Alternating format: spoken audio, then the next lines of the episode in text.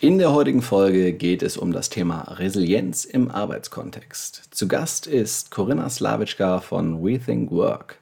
Sie sieht Resilienz als eine der Schlüsselqualifikationen für die Mitarbeitenden von zukunftsorientierten Organisationen. Profitiert mit mir von ihren hilfreichen Tipps für die Verankerung des Themas in der Organisation und zur Stärkung der eigenen Resilienz. Ich bin Achim Freier und freue mich mit euch auf die spannenden Einblicke von Corinna.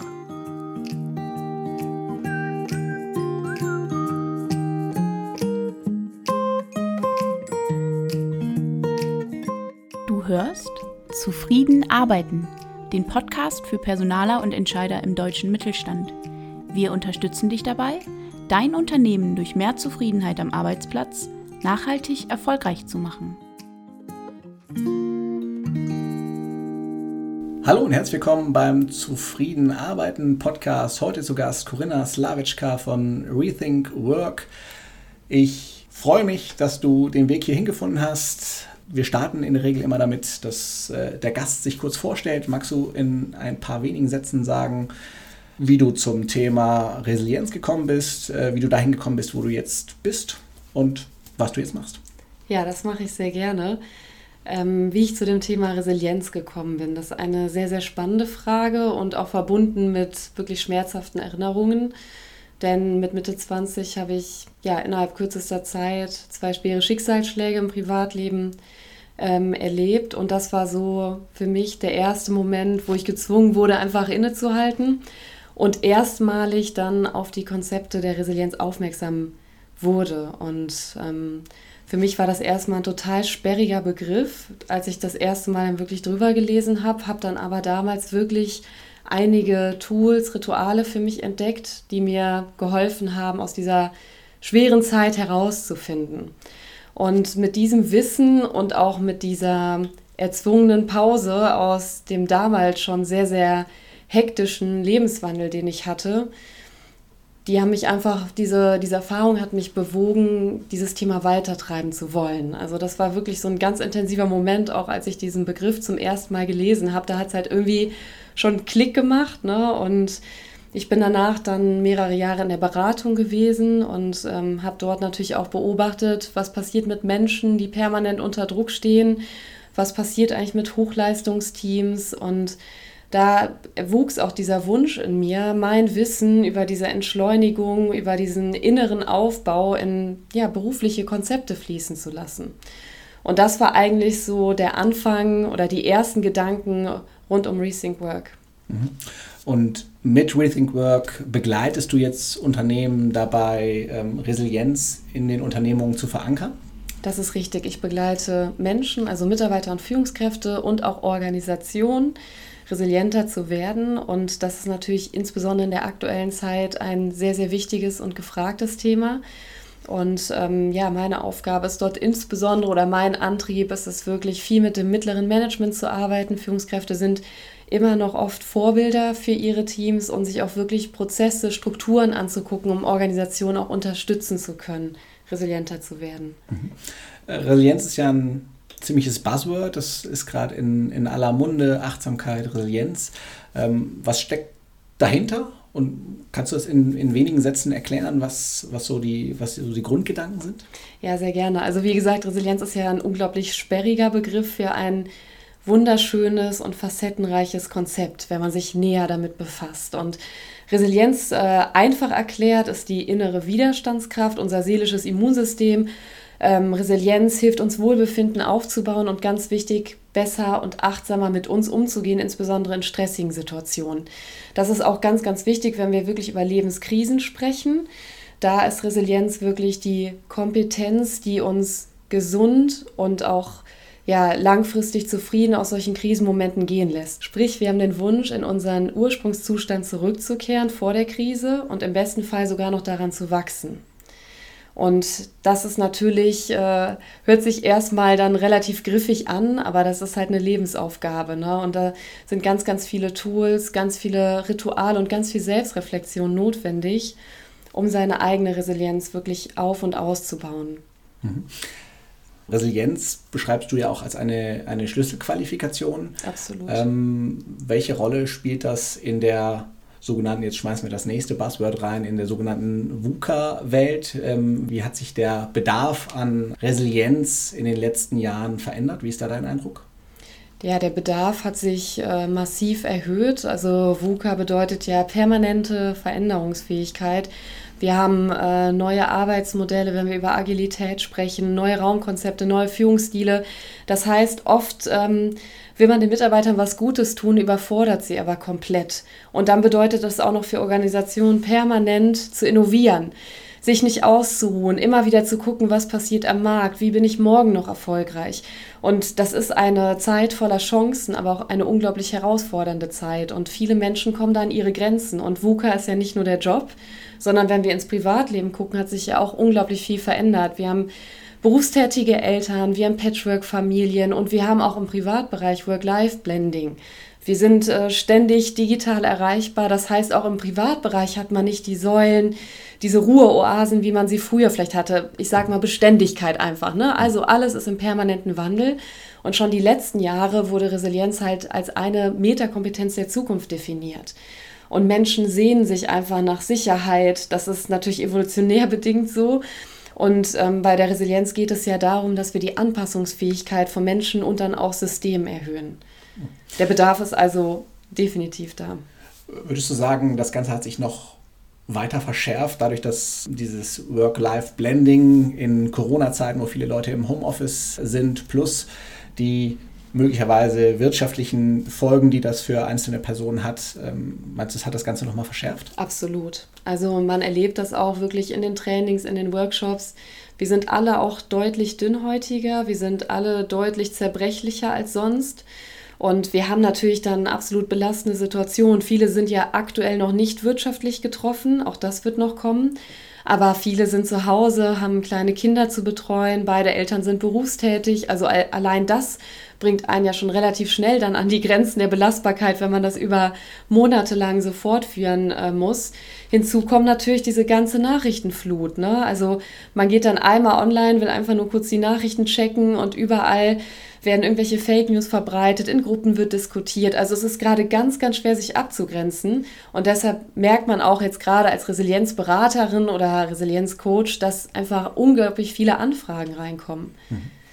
Ähm, wenn, wenn du jetzt sagst, ein Unternehmen möchte damit anfangen, das Thema Resilienz etwas höher aufzuhängen in der Unternehmung, was wären so erste Schritte oder vielleicht auch einfache Praktiken, die ein Unternehmen umsetzen kann, um vielleicht einen ersten Schritt in Richtung resilientere Belegschaft zu machen?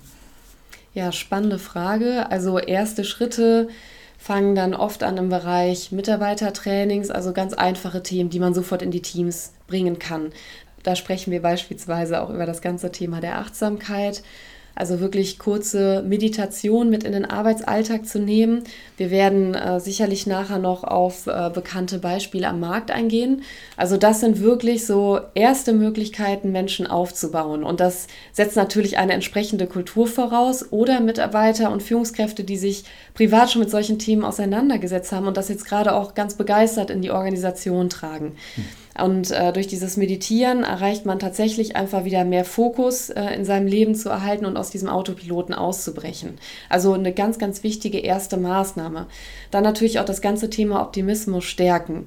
Auch da gibt es viele kleine Tools. Ich sage jetzt mal nur ein Beispiel, dass man äh, im Daily oder dann halt im ausführlichen Teamshow-Fix einfach mal abfragt, was war denn dein Happy Moment in der letzten Woche? Auch wenn es gerade total schwer erscheint, einen Glücksmoment zu finden, wird jedem ein schöner Moment einfallen. Und das sind so ganz, ganz kleine Stellschrauben, wie wir einfach wieder ein bisschen mehr positives Denken und Optimismus in unseren Arbeitsalltag auch bekommen.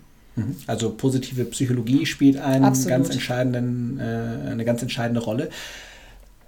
Du hast eben angedeutet, dass es in einigen Firmen schon entsprechende Umsetzungen gibt. Äh, ich glaube, im Film Die Stille Revolution ist ein Vertreter von, von SAP, der beschreibt, dass sie immer eine Minute am Anfang eines äh, Meetings sich Zeit nehmen, um mal zu sich zu kommen. Kennst du weitere Beispiele? Ja, SAP ist sicherlich das bekannteste Beispiel. Wenn wir eher im, im, internationalen Raum uns bewegen, ist das ja Google, von dem SAP ja auch das meiste dann übernommen hat. Und ähm, es gibt in Deutschland viele, auch kleinere Unternehmen, die bereits mit solchen Themen anfangen. Oft ist es aber nicht so kulturell verankert, wie SAP das zum Beispiel gemacht hat. Mit einem eigenen Bereich, mit einem eigenen Programm, was unglaublich viele Mitarbeiter bereits durchlaufen haben, sondern oft sind das, wenn man in die Unternehmen kommt, sind das tatsächlich Graswurzelbewegungen. Ne? Und das ist aber das Schöne, egal wohin ich komme, in Trainings, die dann zum Beispiel über Resilienz oder Achtsamkeit dann bespielt werden, hat man natürlich auch eine bestimmte Personengruppe. Und dort sind ganz oft ganz engagierte Mitarbeiter, die eine sehr gute Vorbildung in dem Bereich haben. Und so findet man gerade, egal wo man eigentlich reinguckt, immer wieder Verbündete, um diese Themen dann auch von unten in die Organisation zu tragen. Hm. Das heißt, wenn ein Mitarbeiter oder eine Mitarbeiterin ähm, das Thema selbst auf der Agenda hat, ruhig den Mut haben, das in die Organisation reinzutragen, weil man unter Umständen nicht davon ausgehen kann, dass es von, von oben nach unten getragen wird? Absolut. Also es ist ja oft so, ne, der Prophet im eigenen Land. Also als Interner hat man da oft einen ganz, ganz schweren Status. Es ist dann oft so, wenn einmal ein Externer kommt und die ganzen Übungen verprobt und dann auch einfach nochmal das Fachwissen gerade zu den Führungskräften trägt. Was sind die neurowissenschaftlichen Erkenntnisse hinsichtlich der Achtsamkeit? Das ist halt kein Schubidubi, mhm. sondern das hat wirklich Auswirkungen auf das limbische System. Und wenn dann einmal das Fundament gelegt wurde und die Kollegen wurden dann einmal durch zum Beispiel einen externen Trainer oder eine externe Referentin abgeholt, dann haben es die internen Kollegen natürlich deutlich einfacher. Noch schöner ist natürlich, wenn solche Trainings und Workshops dann auch von dem mittleren Management besucht werden und man dann auch sofort eine Art der Wertschätzung erhält, wenn man sich als Mitarbeiter in diesem Gebiet gut auskennt. Hm. Was mich besonders gefreut hat, ich bin viel im öffentlichen Dienst unterwegs.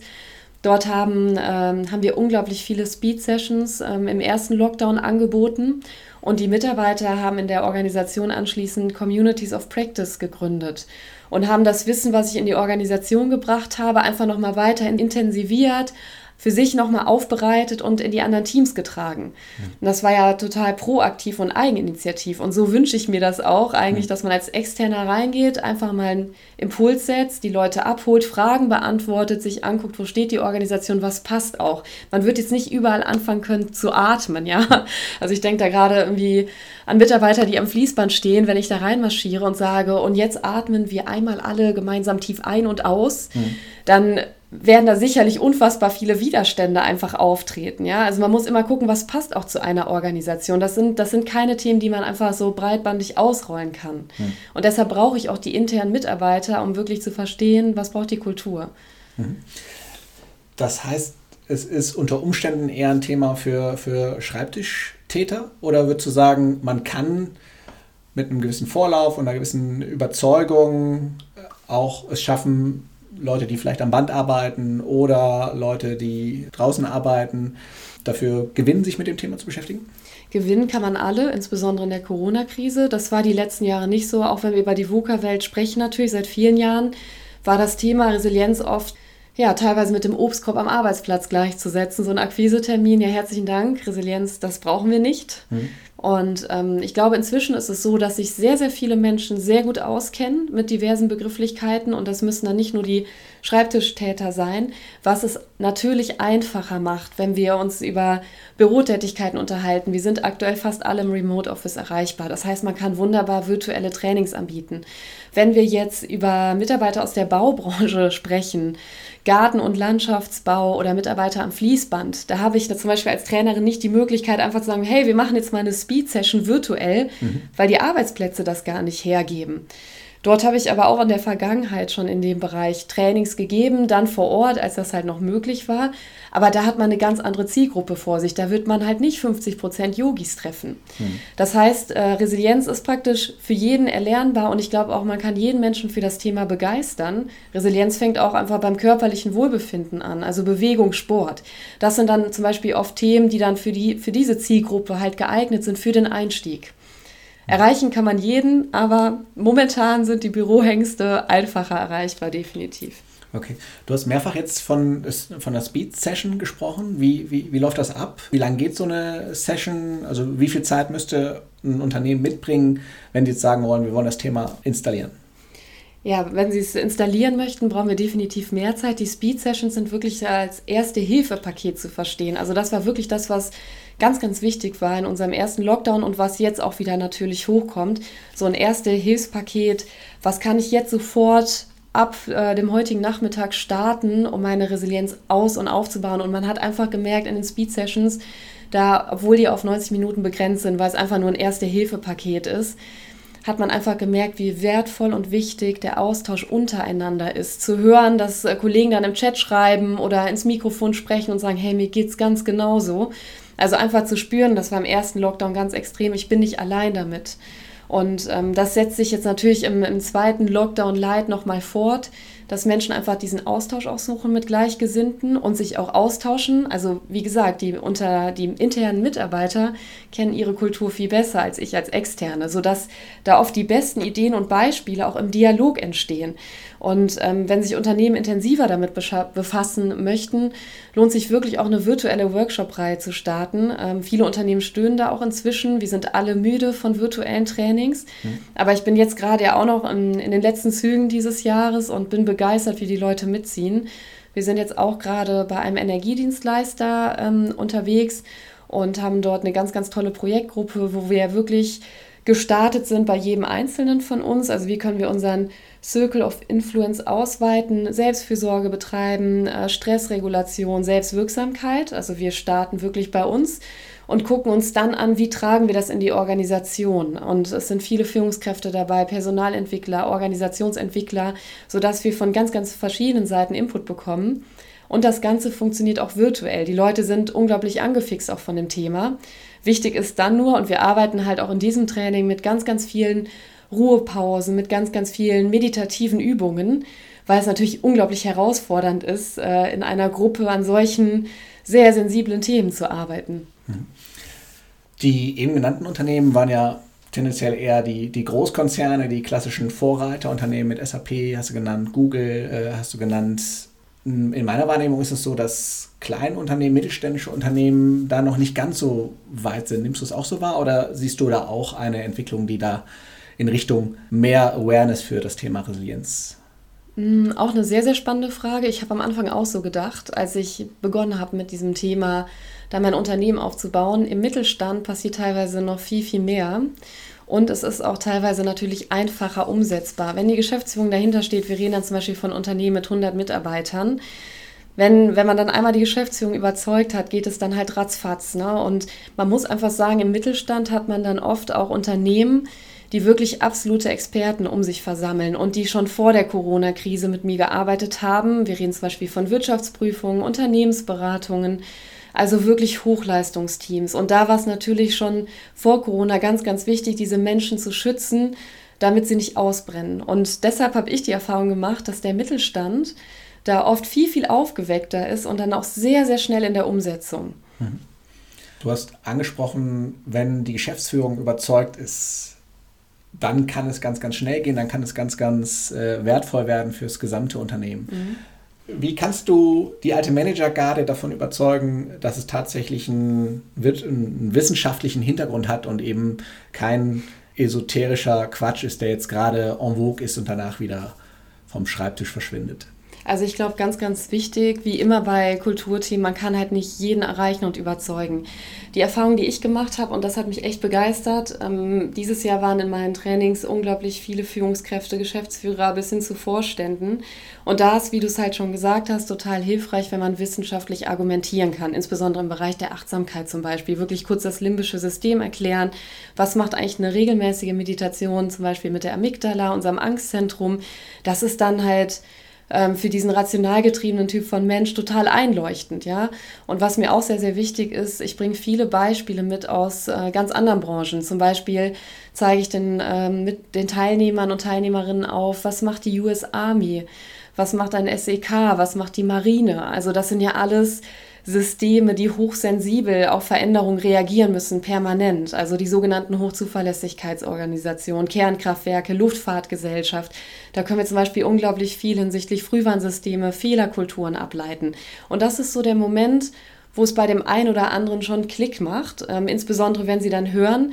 Ich habe zum Beispiel in meinen Modulen äh, ziemlich viele Elemente aus dem Training, dass auch die US-Soldaten äh, praktisch nach dem 11. September, nach den Anschlägen des 11. September dann als tagtägliche Übung machen, um ihre Resilienz zu steigern. Und das überzeugt dann auch die harten Hunde. Ne? Also mhm. wenn man das so hört, Ne, so ein, ach, ein US-Soldat, der muss da Tagebuch schreiben, hm. dieses Journaling. ja. So, das, das ist dann schon sehr überzeugend. Aber man muss auch sagen, man kriegt nicht jeden mitgenommen. Ne? Und ich habe selber an mir sehr, sehr viel Veränderung beobachtet. Ich komme ja auch aus einem sehr leistungsgetriebenen Umfeld, selber in der Beratung gewesen ja immer in wirklich starken Projektteams. Und ich habe selber zum Beispiel durch die Corona-Krise gemerkt, wie ich dieses Thema der Achtsamkeit und Meditation für mich erschlossen habe. Ich hätte mir vor zwei Jahren noch nicht getraut, im Führungskräfte-Workshop mal eine halbe Stunde zu meditieren. Hm. Ja, ich habe mir auch eine Klangschale angeschafft. Ich sage dann immer, ja, letztes Jahr habe ich noch über solche Menschen gelacht. Also die, die Konkurrenten, die man dann so einen Akquisetermin trifft. Ne? So Merlin sage ich immer gerne, lange weiße Haare, ne? Klangschale im Gepäck. Und das ist halt auch eine schöne Entwicklung, die ich dann an mir selber beobachte, wie gut das gerade in dieser herausfordernden Zeit tut und wie man Menschen dafür begeistern kann. Ich sage dann oft immer an Trainingstag 1, probieren wir das mal auch, also auch, aus mit Führungskräften, Meditation und überlasse das dann dem Team, ob wir das in den weiteren Workshop-Tagen dann einfließen lassen. Und ich habe bisher noch nie erlebt, dass wir nach dem ersten Tag aufgehört haben. Hm. Also ganz, ganz spannende Entwicklung. Vor einigen Jahren sicherlich eine ganz andere Situation. Du bietest ja unter anderem auch das Thema Waldbaden an. Ich kann mir vorstellen, dass wenn du damit auf die alte Managergarde zugehst, dass äh, das dann eher belächelt wird oder wie reagieren die Leute, wenn du, wenn du das Thema mit einbringst? Also vor zwei Jahren wurde nicht nur gelächelt, da wurde laut gelacht. Dann wurde ich auch mal gefragt, ob ich denn überhaupt studiert hätte. Ja, das, das waren dann schon so schöne Momente und warum ich dann so einen Quatsch anbieten würde. Und auch hier, A, Corona verändert sehr viel. Ich glaube, wir haben alle im, äh, in Zeiten des Lockdowns entdeckt, wie schön die Natur ist, wie gut uns das tut. Also einmal diese Selbsterkenntnis und auch hier wieder die Studienlagen, zum Beispiel aus Japan, das ist ja der absolute Vorreiter, daher kommt auch der Begriff des Waldbadens. Waldbaden bedeutet ja wirklich mit allen Sinnen in den Wald einzutauchen. Und auch hier ist es wieder so, wenn die Leute im Training sitzen und dann einfach verstehen, was passiert denn mit dem Immunsystem, jetzt ganz unabhängig von der mentalen Wirkung, die die Natur auf uns hat. Auch da ist es dann wieder so, dass es dann Klick macht und man sagt, ja Mensch, ne, durch Corona kann man ja gerade eh nicht viel machen, mache ich einfach mal mit meiner Familie. Ne? Aber ich muss auch wieder, wieder hier sagen, hier war Corona der Türöffner für solche Themen.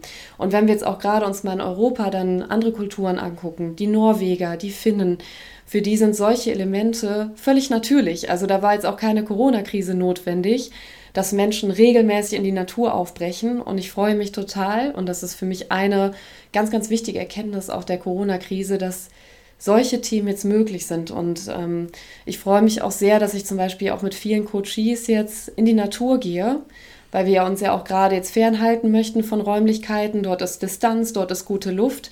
Und was macht die Natur mit uns Menschen? Das ist einfach ein Raum, der bewertungsfrei ist. Wir können da hingehen, dorthin kommen, so wie wir sind. Und ich finde einfach auch gerade wunderschön, wenn wir uns in dieser Herbstzeit umgucken, welche Metaphern wir in der Natur sehen. Ne? Also zum Beispiel Bunte Blätter, die auf den Boden fallen, zeigen uns, wie schön Loslassen sein kann. Entwurzelte Bäume sind dann oft schöne Elemente, um anzusprechen, welche Krisenmomente man im Leben hatte. Ne? Und man stellt einfach fest, wie sehr das Menschen hilft, sich zu öffnen. Und ich bin wirklich begeistert und dankbar, dass wir diese Themen jetzt in die Organisation tragen dürfen. Du hast gesagt, es ist äh, vermehrt möglich, das Thema in Unternehmen zu verankern. Du hast gesagt, äh, Speed Sessions ist eine Möglichkeit. Ähm, was sind weitere Wege? Was sind ganz konkrete Maßnahmen, die eine Organisation umsetzen kann? Ähm, wie gesagt, sind das auch die virtuellen Workshop-Reihen, die wir aktuell machen, wo wir uns wirklich dann gemeinsam angucken, wo steht die Organisation, was haben wir schon an resilienten Strukturen, wo können wir aufsetzen und was müssen wir noch komplett aufbauen. Das sind dann wirklich mehrtägige Workshop-Reihen, wo wir dann auch wirklich auf die Pausenzeiten achten, weil das doch sehr, sehr fordernd ist. Das wissen alle, die dieses Jahr Workshops und Trainings gegeben haben. Und ich glaube, ganz, ganz spannend ist, wenn wir über Resilienz sprechen. Wir haben jetzt sehr, sehr viel über die weichen Themen gehört, was auch gut so ist. Wir haben über Meditation gesprochen, wir haben über positive Psychologie gesprochen, wir haben ähm, über das Thema Waldbahn gesprochen. Wenn wir das jetzt aus systemischer Sicht betrachten, haben wir hier solche Themen wie eine gesunde Fehlerkultur, Frühwarnsysteme, also funktionierende Krisenstäbe, eine transparente Kommunikation, die Sicherheit schenkt, die wenigstens wir wissen das alle, in der VUCA-Welt gibt es keine klaren Ziele mehr für die nächsten fünf Jahre. Wir haben eher Richtungen, auf die wir uns dann hinbewegen. Aber so gut wie möglich immer wieder Sicherheit geben. Denn das braucht unser Gehirn, um dann überhaupt produktiv sein zu können. Ne? Also im, im Rahmen des ganzen Neuroleaderships sich dann immer wieder anzugucken, wie kann ich denn gerade Sicherheit schenken? Denn nur aus Sicherheit kann dann ja auch Widerstandsfähigkeit erwachsen. Ne? Also dieses Fundament muss halt da sein. Kannst du da ein Beispiel für nennen, wie so Sicherheit gegeben werden kann oder in welchen Unsicherheitsmomenten das besonders notwendig ist? Also ein ganz, ganz klassisches Beispiel jetzt in der Corona-Krise war der Beginn der Remote Office Arbeitsplätze. Ne? Also viele Kunden kannten zum Beispiel Daily Stand-ups noch nicht. Das heißt, man hat sich den ganzen Tag nicht gehört.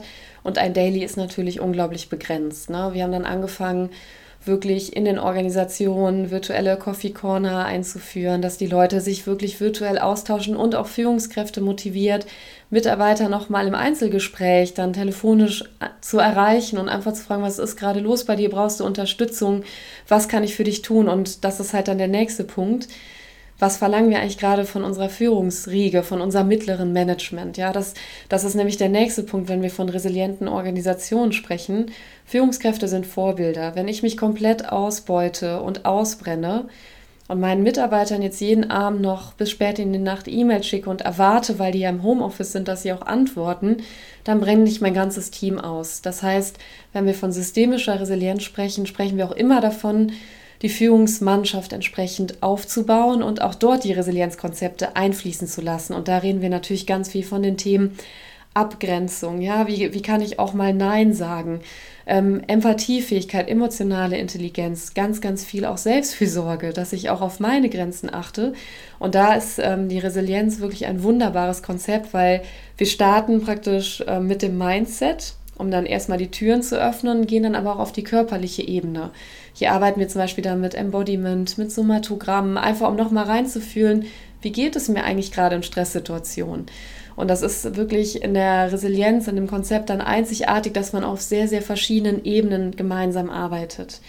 Dann auch ganz, ganz wichtig, um Sicherheit zu geben, sind trotzdem, auch wenn das dann oft so ein bisschen, ah ja, Leitbilder guckt sich doch eh keiner an.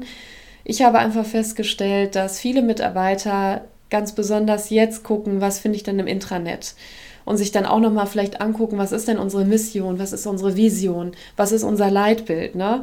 Und gibt mir das gerade Stärke, gibt mir das vielleicht Halt, bin ich davon überzeugt, da wären wir bei diesem ganzen Purpose-Thema, ne? Sinnstiftung. Empfinde ich zum Beispiel, ne, das äh, habe ich in einem auch eurer Podcast dann diesen Impuls bekommen, fand ich super spannend.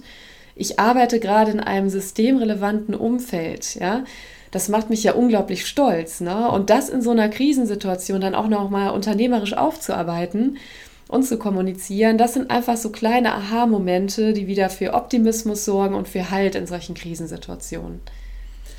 Du hast jetzt äh, mehrfach das mittlere Management genannt als so eine Art Schlüsselfiguren beim Thema Resilienz. Würdest du sagen, das sind auch die oder ist die Personengruppe, die man sich als erstes anschauen sollte, die man als erstes auch beschulen sollte?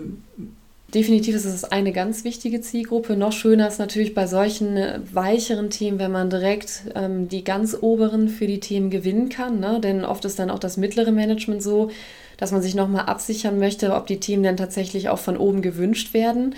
Und wenn wir über eine Fehlerkultur sprechen, das sind halt wirklich Prozesse, die man da lostritt. Ne? Also dass man wirklich einen anderen Umgang auch mit Fehlern im Unternehmen umgesetzt bekommt. Das ist natürlich ganz, ganz wichtig, dass auch von oben jemand da ist, ein Befürworter, der sagt, ja, das machen wir jetzt so. Ne? Das hat dann ja auch sehr, sehr schnell Konsequenzen auf meine eigene Karriere, auf meinen Status und mein Ansehen im Unternehmen, je nachdem, wie ich auch selber damit Fehlern umgehe. Ne? Und das sind schon Themen, die idealerweise wirklich von ganz oben auch befürwortet werden. Ne? Auch über eine nette Intranet-Botschaft, Kommunikation kann das halt dann schon erfolgen, dass der Vorstand sich für Themen begeistert ne? und sagt, das machen wir, das nehmen wir auch auf die Agenda 2021. Aber wie du schon gesagt hast, ist halt wirklich dieses mittlere Management, weil es in dieser Sandwich-Position ist, unglaublich wichtig, weil wir da einfach auch ganz, ganz viele Persönlichkeiten haben, die aktuell an ihre Grenzen kommen. Und das soll ja nicht ungefiltert in die Teams getragen werden. Du hast das Thema Fehlerkultur angesprochen. Das ist ja ein, tatsächlich ein, Riesenfeld, weil, weil alle Ebenen beteiligt sind und es ist, glaube ich, auch unglaublich schwer, eine bestehende Kultur zu verändern. Würdest du trotzdem sagen, dass, dass man das mit Impulsen von außen erfolgreich begleiten kann? Absolut. Ich habe ja im Rahmen meiner beruflichen Laufbahn noch viel im agilen Bereich gearbeitet, geschult. Und dort ist natürlich die Fehlerkultur oder die positive Fehlerkultur oder auch Lernkultur essentiell. Ja, man muss ja Fehler machen im innovationsgetriebenen Umfeld. Und das ist dann zum Beispiel ein Bereich, der das Ganze sehr, sehr viel einfacher macht. Ne? Man weiß dann halt einfach, Fehler gehören dazu, wenn man Innovation betreibt. Dann hat, hat diese Gruppe oft das Commitment von oben. Und dann hat man einen Bereich, wo man das halt mal darlegen kann, was denn passieren kann, wenn Mitarbeiter nicht ständig Angst vor Fehlern haben müssen. Wie du aber richtigerweise gesagt hast, ist das halt Kulturwandel. Das ist halt ein unglaublich starker Veränderungsprozess.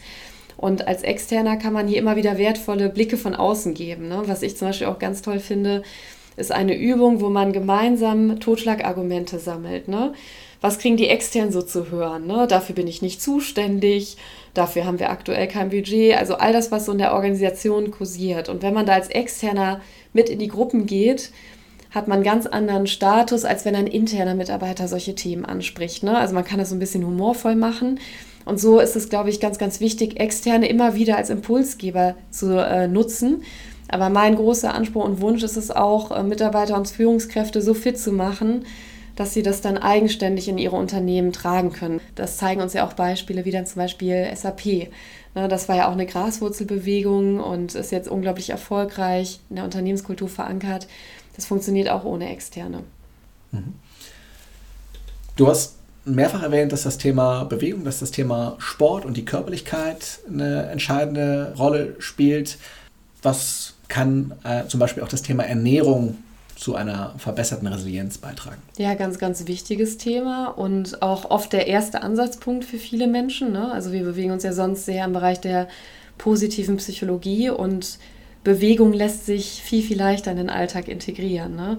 Das ist dann oft der erste Schritt. Und ähm, bei der Resilienz geht es ja auch darum, Wohlbefinden aufzubauen. Das macht man natürlich, indem man sich gesund und ausgewogen ernährt, das macht man über Bewegung, das macht man über Sport. Denn dabei wird ja wiederum Cortisol, ein Stresshormon, abgebaut, sodass wir geruhsamer schlafen, dass wir runterkommen, dass wir Dinge verarbeiten. Ne?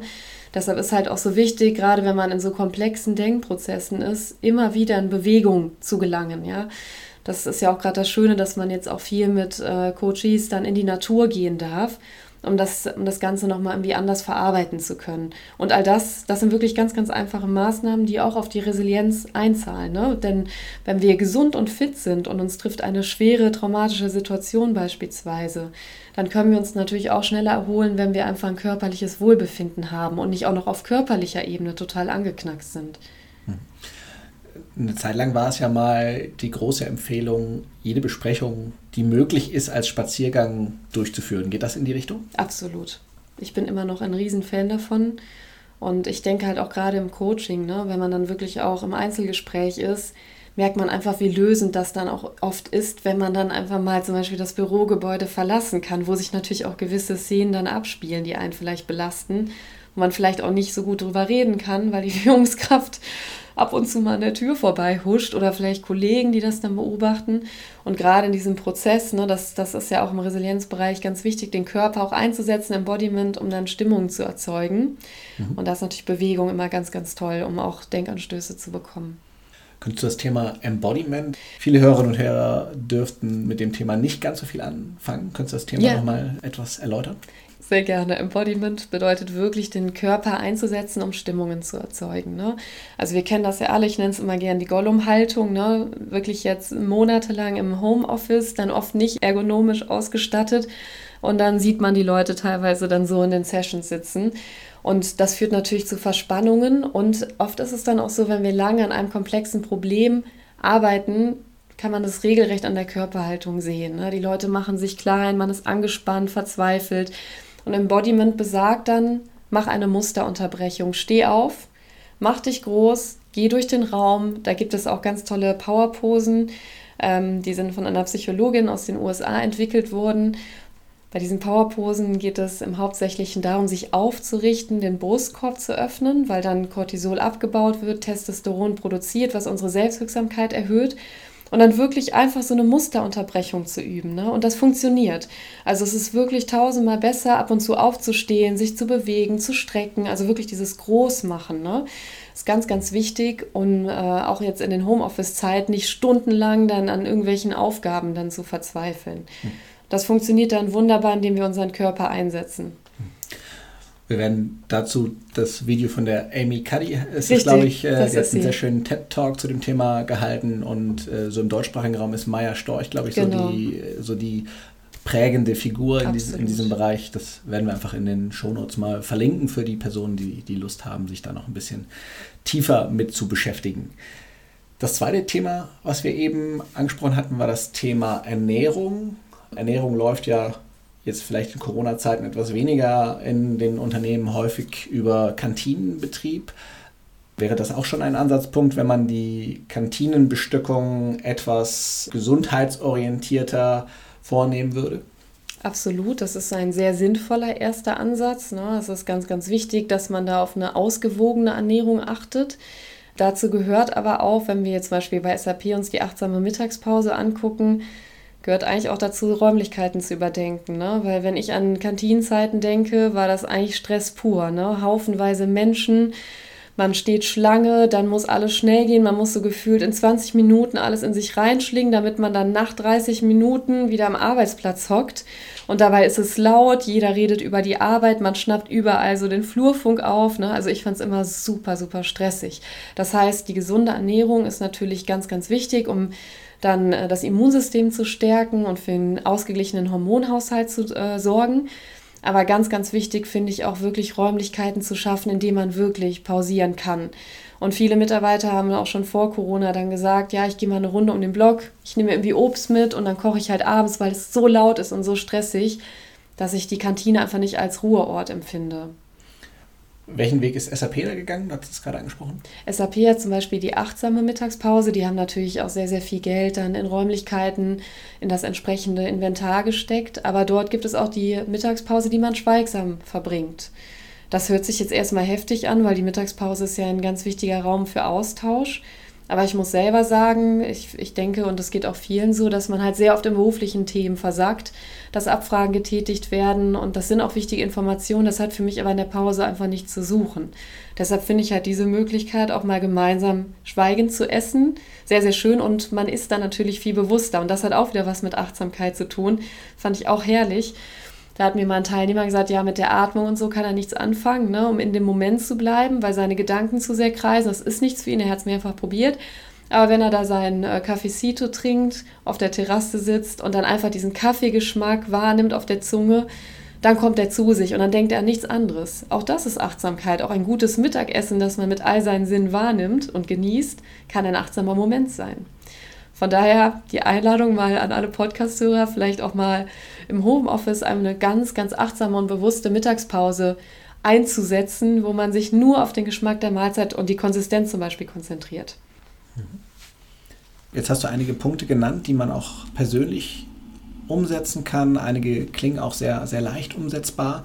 Ich weiß aus persönlicher Erfahrung, dass es sehr, sehr schwierig ist, das in sehr stressigen Zeiten, wo es dann vielleicht auch besonders wertvoll wäre, umzusetzen. Hast du da Ideen oder Tipps, wie man dranbleiben kann? Also wie man, gerade wenn es stressig wird, es eben schafft, vielleicht Meditationselemente einzubringen, äh, vielleicht sich die Momente zu nehmen, um Achtsamkeit zu leben? Ja, das ist eine durchaus berechtigte Frage. Also klar, in stressigen Momenten bricht das dann ja oft alles ein. Deshalb fängt halt Resilienz dann natürlich auch bei dem entsprechenden Mindset an. Ne? Also und um das aufzubauen, ist wirklich sehr, sehr viel Arbeit notwendig, denn unser Gehirn muss 500 Mal circa Prozesse durchleben, bis sie dann wirklich als Routinen und Automatismen funktionieren. Ne? Das heißt, wenn wir uns das mal so überlegen, 500 Mal zum Beispiel nach der Arbeit joggen gehen, bis es ganz automatisch abläuft, das hört sich schon heftig an. Und das sind jetzt körperliche Themen. Noch anstrengender ist natürlich, sich mit sich persönlich auseinanderzusetzen. Ne? Und ähm, genau das muss man oder sollte man machen, um dann in Krisenzeiten auf Automatismen zurückzugreifen. Du sprichst gerade von stressigen Situationen, da ist es schon sehr, sehr schwer. Wie geht es aber ein, wenn man jemand hat, der schwer krank ist, wenn man jemand verloren hat, wenn man in einer Scheidung steckt. Ne? Also das Leben hat ja alle möglichen Facetten für uns bereit und genau das gelingt ja resilienten Menschen besonders gut, dass sie aus diesen schwierigen, stressigen bis traumatischen Phasen relativ gut ähm, herausgehen können. Das, das sind natürlich auch Charaktereigenschaften, die dahinter hängen. Ne? Also eine optimistische Einstellung, die wieder trainierbar ist ne? durch positive Psychologie. Da muss man halt wieder diese Übungen in seinen Alltag, in sein Leben implementieren. Und hier ist es ganz, ganz wichtig, um das wirklich, und du hast es ja gerade auch beschrieben, dass man dann halt immer mal wieder einbricht, das so im Arbeits- oder im, im Leben zu verankern, dass es automatisch abläuft. Rituale schaffen beispielsweise, ne? Und daran festhalten, wie zum Beispiel, ich gehe nach der Arbeit joggen, ich setze mich am Sonntag hin und mache dieses ähm, strukturierte Tagebuch schreiben und mache dort eine Selbstreflexion sich wirklich Termine in den Kalender, also schöne Termine in den Kalender einplanen. Ich werde nachher auch noch einige Praxisbeispiele mitgeben, wie jeder praktisch direkt anfangen kann, solche Dinge in sein Leben zu implementieren. Und dann heißt es, diese Routinen wirklich leben. Ne? Ganz toll ist das, wenn man das gemeinsam mit jemand anders machen kann, gerade im Bereich der Selbstreflexion. Wenn man sich da auch da mit dem Partner, Familienmitgliedern hinsetzen kann, vielleicht auch einen gemeinsamen Termin dann hat. Aber alles, all das, was dann praktisch äh, noch on top kommt, wenn wir in einer stressigen oder traumatischen Situation sind, muss so tief in uns verankert sein, dass wir es dann problemlos und automatisch abrufen können. Mhm. Du hast gerade schon ein bisschen angeteasert. Könntest du abschließend für die Hörerinnen und Hörer so ein bisschen als Takeaway noch drei Tipps mit auf den Weg geben, die man leicht und gut umsetzen kann, um die eigene Resilienz zu stärken? Ja, sehr gerne. Also ein Beispiel, und da bleiben wir direkt wieder bei Strukturen und Ritualen, die liebt unser Gehirn, das schenkt uns Sicherheit. Ähm, da möchte ich als erstes die Affirmation ansprechen. Das ist eigentlich letztendlich nichts anderes als ein Gebet. Das machen Menschen seit Jahrtausenden. Affirmation kann man als Morgenroutine betreiben. Das sind dann zum Beispiel Fragen wie, was wünsche ich mir von dem heutigen Tag? was kann ich anderen Gutes tun? Das sind zum Beispiel Fragen, die man sich morgens zum Tageseinstieg legen kann. Viele Menschen sagen, das ist mir morgens einfach zu stressig, zu hektisch. Ich bin auch ein großer, großer Fan von der Dankbarkeitsaffirmation am Abend. Sprich, man schließt seinen Tag, indem man sich drei Dinge vor Augen hält, für die man dankbar ist. Und das sind genau diese Automatismen, von denen ich eben gesprochen habe. Ne? Oft, wenn es uns auch total gut geht, denkt man sich, was soll ich jetzt anfangen, hier im Bettchen äh, vor mich hin zu murmeln, was heute gut war? Ist doch normal, dass alles gut ist, ja. Wenn man da aber anfängt, und ich habe tatsächlich dann, nachdem mir das widerfahren ist, äh, vor acht Jahren habe ich damit angefangen, jeden Abend, egal wie mein Tag war, einfach Danke zu sagen für drei Sachen. Und manchmal sind das wirklich nur Sachen wie, heute war wunderschönes Wetter, mein Mittagessen war fantastisch und ich habe wunderbare Menschen um mich herum. Und das, wenn man dann einmal in diesem Modus ist, fallen einem noch viel, viel mehr Beispiele ein, die gut waren. Das heißt, kurz vor dem Schlafengehen geht man nochmal raus aus diesem negativen Denken und sagt einfach einmal Danke. Und hier ist es ganz, ganz toll natürlich, wenn man zu Beginn jemand an seiner Seite hat. Man kann sich ja auch austauschen darüber. Für was bist du heute dankbar? Auch als Familie. Das ist, wie gesagt, eines der ältesten Rituale der Menschheit, ne? Dankbarkeit. So. Und ich kann aus Erfahrung sagen, selbst wenn, wenn man dann ein sehr stressigen, herausfordernden Tag hat, ist es bei mir nach acht Jahren definitiv so, dass mein Gehirn anfängt, aber heute war gutes Wetter und der Mittagessen war lecker. Ne? Mhm. So als ganz banale Beispiele. Aber das kann man halt absolut trainieren. Ne? Resilienz ist ja trainierbar wie ein Muskel, ne? sonst schleppen wir uns ins Fitti, wenn jetzt nicht gerade Lockdown ist. Und genauso heißt es dann, diese Dankbarkeitsaffirmation immer wieder in seinen Alltag zu implementieren. So, die zweite Übung ist das Journaling, was ich gerne mitgeben möchte, das strukturierte Tagebuchschreiben. Das ist zum Beispiel auch ein Element, das mit den US-Soldaten dann eingeführt wurde im Rahmen des Psychohygieneprogramms. Und da wird zum Beispiel auch die Affirmation verschriftlicht. Das kann man natürlich auch machen. Ich finde es einfach angenehmer, wenn man im Bett liegt und dann die Nachtruhe einläutet, dass es dann in, in der Gedankenwelt stattfindet. Beim Journaling geht es wirklich darum, auszuspeichern, was sind Energieräuber, was sind Energiegeber, ähm, was sind meine Ziele für die Woche, was habe ich erreicht, ähm, über welche Erkenntnisse, Ergebnisse kann ich mich freuen, was möchte ich eigentlich in meinem Leben verändern. Ne? Und auch hier bedeutet es wieder, sich dann zum Beispiel am Wochenende die Zeit zu nehmen, sich einen Blocker zu setzen, netten Tee, sich mit einem Tee hinzusetzen in eine schöne Ecke und dann wirklich dieses Journaling zu betreiben. Ne? Das ist alles Arbeit. Ne? Das ist nicht immer nur Spaß und super easy und toll, genauso wie zum Beispiel auch Sport teilweise sehr, sehr anstrengend ist. Ne? Den inneren Schweinehund überwinden. Aber das sind genau diese Ritualen und Strukturen, von denen ich gesprochen habe. Das macht auch Resilienz aus. Ne? Da gehört auch Disziplin zu, gar keine Frage. Und das dritte Thema, was ich wirklich jedem mitgeben möchte, ist das Waldbaden. Noch haben wir sehr, sehr viele Blätter an den Bäumen, Gott sei Dank. Es hat viel geregnet die letzte Zeit. Im November ist eigentlich alles kahl. Und ähm, das führt dann dazu, dass noch sehr, sehr viele von den Terpenen, also Botenstoffen, in dem Wald sind, die unser Immunsystem stärken. Und was brauchen wir jetzt gerade in der aktuellen Situation? Ein starkes Immunsystem. Deshalb die Einladung, so oft wie möglich raus in die Natur zu gehen, diese Farben wahrzunehmen und dabei ganz spielerisch sein Immunsystem zu stärken.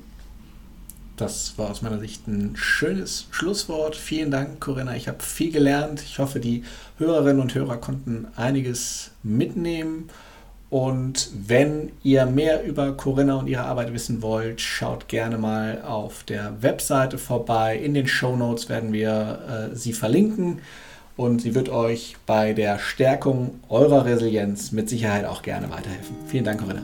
Sehr gerne. Dankeschön für die Einladung. Das war Zufrieden arbeiten. Wenn dir der Podcast gefallen hat, freuen wir uns sehr über eine 5-Sterne-Bewertung. Darüber hinaus sind wir offen für Kritik, Kommentare und Anregungen. Schick uns hierzu doch einfach eine Mail an podcast.consulimus.de. Am meisten aber freuen wir uns über eine persönliche Weiterempfehlung und wenn du auch bei der nächsten Folge wieder einschaltest.